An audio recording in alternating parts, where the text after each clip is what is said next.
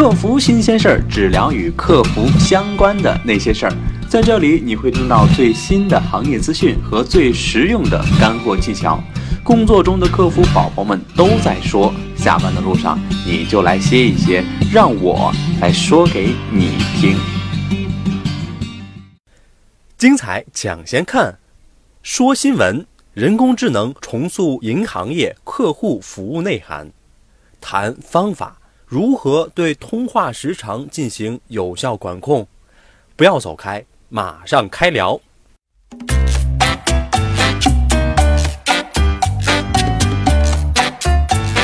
客服新鲜事儿，只聊与客服相关的那些事儿。各位客服宝宝，大家周五好，我是爱德肥。感谢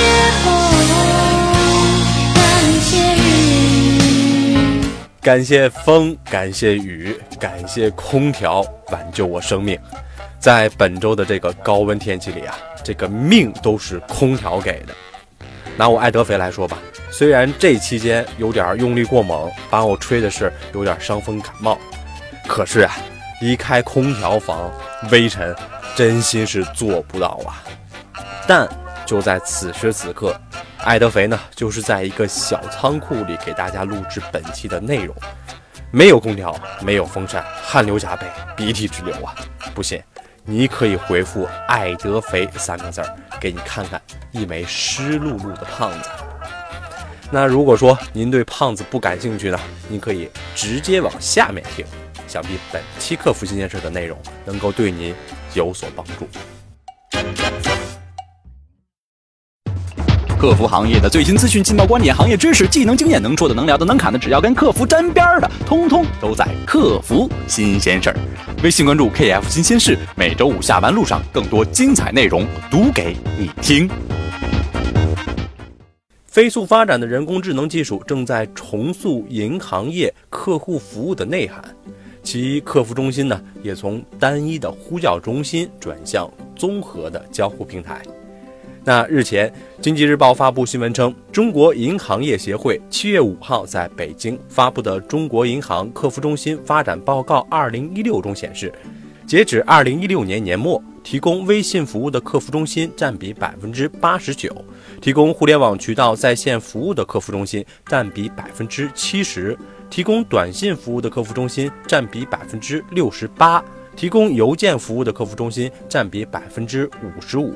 提供手机客户端 APP 服务的客服中心占比百分之四十二，提供视频服务的客服中心占比百分之二十七，提供微博服务的客服中心占比百分之二十六。那值得注意的是呀，二零一六年银行业客服中心人工接通电话量较二零一五年有所下降。报告显示，二零一六年全年人工接听电话量为十点四五亿通。较二零一五年下降了一点四二个百分点。那此外，报告显示，二零一六年银行业客服中心电话人工服务平均应答速度为十五秒，与二零一五年持平。截止二零一六年年末，银行业客服中心从业人员呢为五点三六万人，较二零一五年增加了百分之八点三。话务量减少的原因之一是。引入了人工智能技术，那银行协会的相关负责人说，据他介绍呢，以前当话务量暴增时，客服中心的传统做法是大量招聘客服代表来提升运营能力，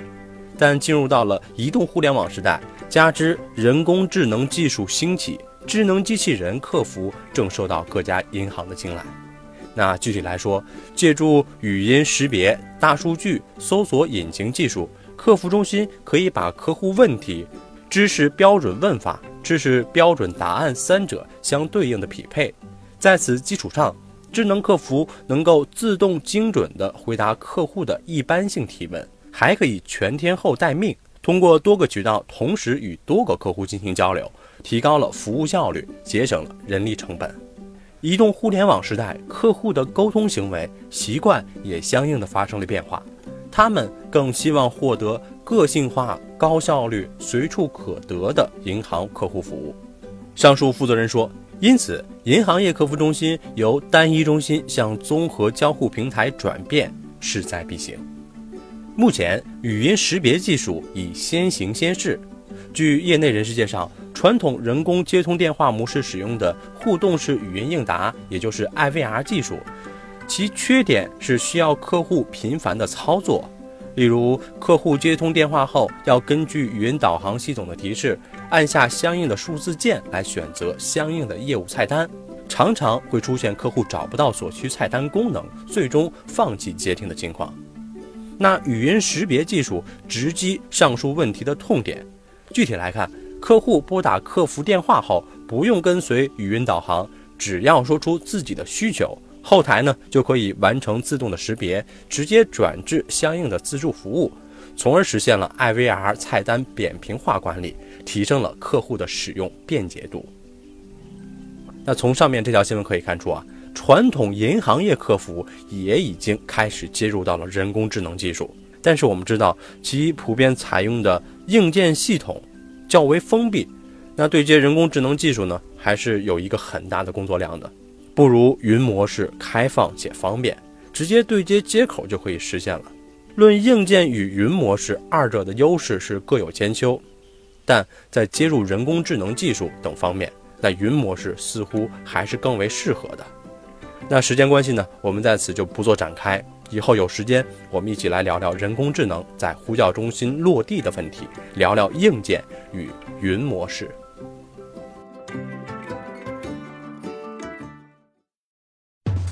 客服行业的最新资讯、劲爆观点、行业知识、技能经验，能说的、能聊的、能侃的，只要跟客服沾边的，通通都在客服新鲜事儿。微信关注 KF 新鲜事，每周五下班路上，更多精彩内容读给你听。通话时长是客服中心能够有效管控的一项指标，但是对其如何管理却充满着争议。最主要的原因是通话时长与客户诉求、一次解决率、服务满意率、质检成绩等其他重点指标存在一定的制约关系。管控通话时长给坐席带来一定的心理压力。如果说匆匆的结束通话，也会给客户造成不良的感知。但是从另外一个角度讲，通话时长是能有效管控的一个重要指标，是成本控制、劳动生产率提升的关键要素。快速专业的解决问题，会更好的提升客户的感知。那下面呢，我们对这个问题进行剖析。本文转载自客户世界，作者为李艳艳、赵晶、陈洁倩、刘娟、徐梦舟，由艾德飞播讲。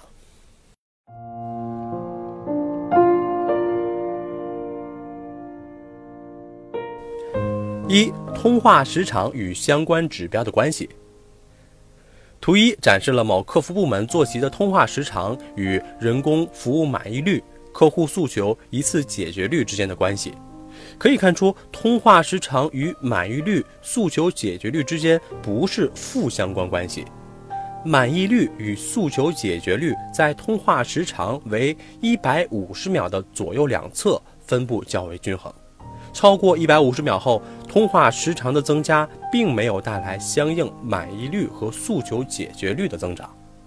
通过比较时长较短和较长的坐席对同一业务的录音，发现，短时长坐席在提问先后次序、话术组织、安抚技巧、业务熟悉程度等方面存在优势。这些优势是可以通过培训宣传得到推广。第二点，通话时长的管控思路，通话时长的管控重点在于管理导向是否与坐席客户需求相一致。目前有些客服中心采取计件制薪资计算方式，由服务量决定绩效，这间接对通话时长提出了要求。有的客服中心则采用综合评价模式决定绩效，通话时长或话务量在绩效中占有一定的比重。这种情况下，通话时长目标值设定和绩效占比很关键。直接影响坐席感知和服务水平。那总体来说，通话时长更多的是一个过程性指标，而非结果性指标。客户需要简洁专业的服务，而不是通话时长跟业务流程、知识支撑、作息业务能力、话术组织、安抚技巧、服务习惯、服务意识等有关。如业务流程过于繁琐，造成通话时长居高不下。但是，怎样发现这些问题并针对性的解决问题，需要明确具体思路。根据该指标的管理经验来看，主要分为：一、多维度数据分析；二、具体问题定位；三、制定改进措施；四、措施推广；五、效果追踪。五个阶段。那第三点，数据分析与定位，深入分析通话时长业务分布、重点人员分布，定位主要的影响通话时长的问题点。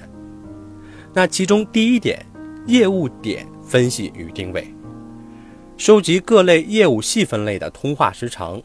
业务分类分得越细，定位会越具体。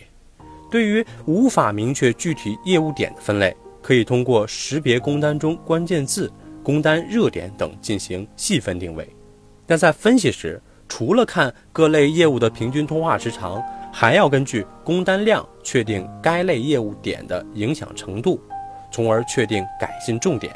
以国家电网公司客户服务中心某部门的通话时长数据为例，通过帕累托图确认主要影响通话时长的业务点，如图三。那通过分析可以看出，对通话时长影响较大的业务点，比如说一户无电、查询电费、咨询总户号、电量异常等，改进顺序优先从影响较大的业务入手。那其中第二点，具体问题定位、人员定位，对坐席个人的近期较长时间的通话时长和近一周的通话时长进行对比分析。可以发现，新员工、初级员工的通话偏长的比例较大，应将他们作为优先改进的对象。那第二点，问题点定位，定位出了具体业务点和个人问题，还需进一步的抽取相关录音，确定问题点。那主要问题点呢，如表二所示，比如说问题，知识库知识点有待充实。那具体表现呢，就是知识库缺乏某类知识点的支撑，知识错误，知识不方便查找等。那具体事例，缺乏 APP 异常问题，电量异常排查内容缺失。那问题二，作息使用话术灵活性不够。那具体表现呢，是缺少相关话术灵活性。作息担心服务风险，或者是短时间无法将知识库内容转化为自身的话术，不敢直接答复客户等。那事例呢？比如说复电实现答复，按照知识库答复，对客户疑问不能够灵活的变通，引发客户的质疑等。那问题三，业务流程繁琐，具体表现是某些业务排查过程多，问询问题多。具体事例，比如说一户无电、电量异常排查等，需要核实信息较多，服务和等待的时间较长。那问题四，坐席服务习惯，那具体表现坐席服务习惯、语气、口头语、提问问题等方面不好，导致通话时长较长。那具体事例，坐席在通话结束时问客户的姓氏，引发客户的疑义。那第三大点。改进措施制定与推广，其中业务改进，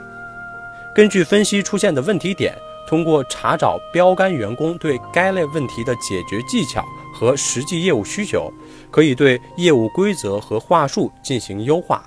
对知识库知识点进行完善。如针对坐席在通话结束后才问客户产权的问题。明确要求坐席需严格按照一户无电排查流程，必须先问产权，明确产权后再进行业务受理。在问询地址和核实地址时，客户往往提供的地址很随意，建议坐席使用引导话术，请您提供下您的详细地址，哪条街道、哪个小区、房号，方便我们工作人进行处理。其中第二点，服务习惯的改进，通过分析坐席服务习惯问题，明确相关处理措施，如客户姓氏必须在通话开始前进行询问，对于问题比较多的客户，要礼貌地打断客户，帮助客户总结问题，加强新员工在阶梯电价、电费政策等方面存在业务薄弱点进行培训等。那第三点，措施推广，将发现的问题及解决方案汇总后，对全员或重点员工进行宣贯培训，保证分析结果的落地实施，达到管控的目的。第四大点，效果追踪，对于重点人员和重点业务点的通话时长进行日追踪、周对比，听取一定比例的录音，检查执行情况，总结改善情况，进行持续的改进。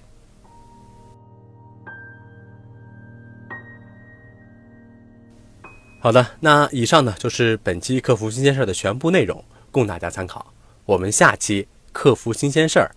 再见。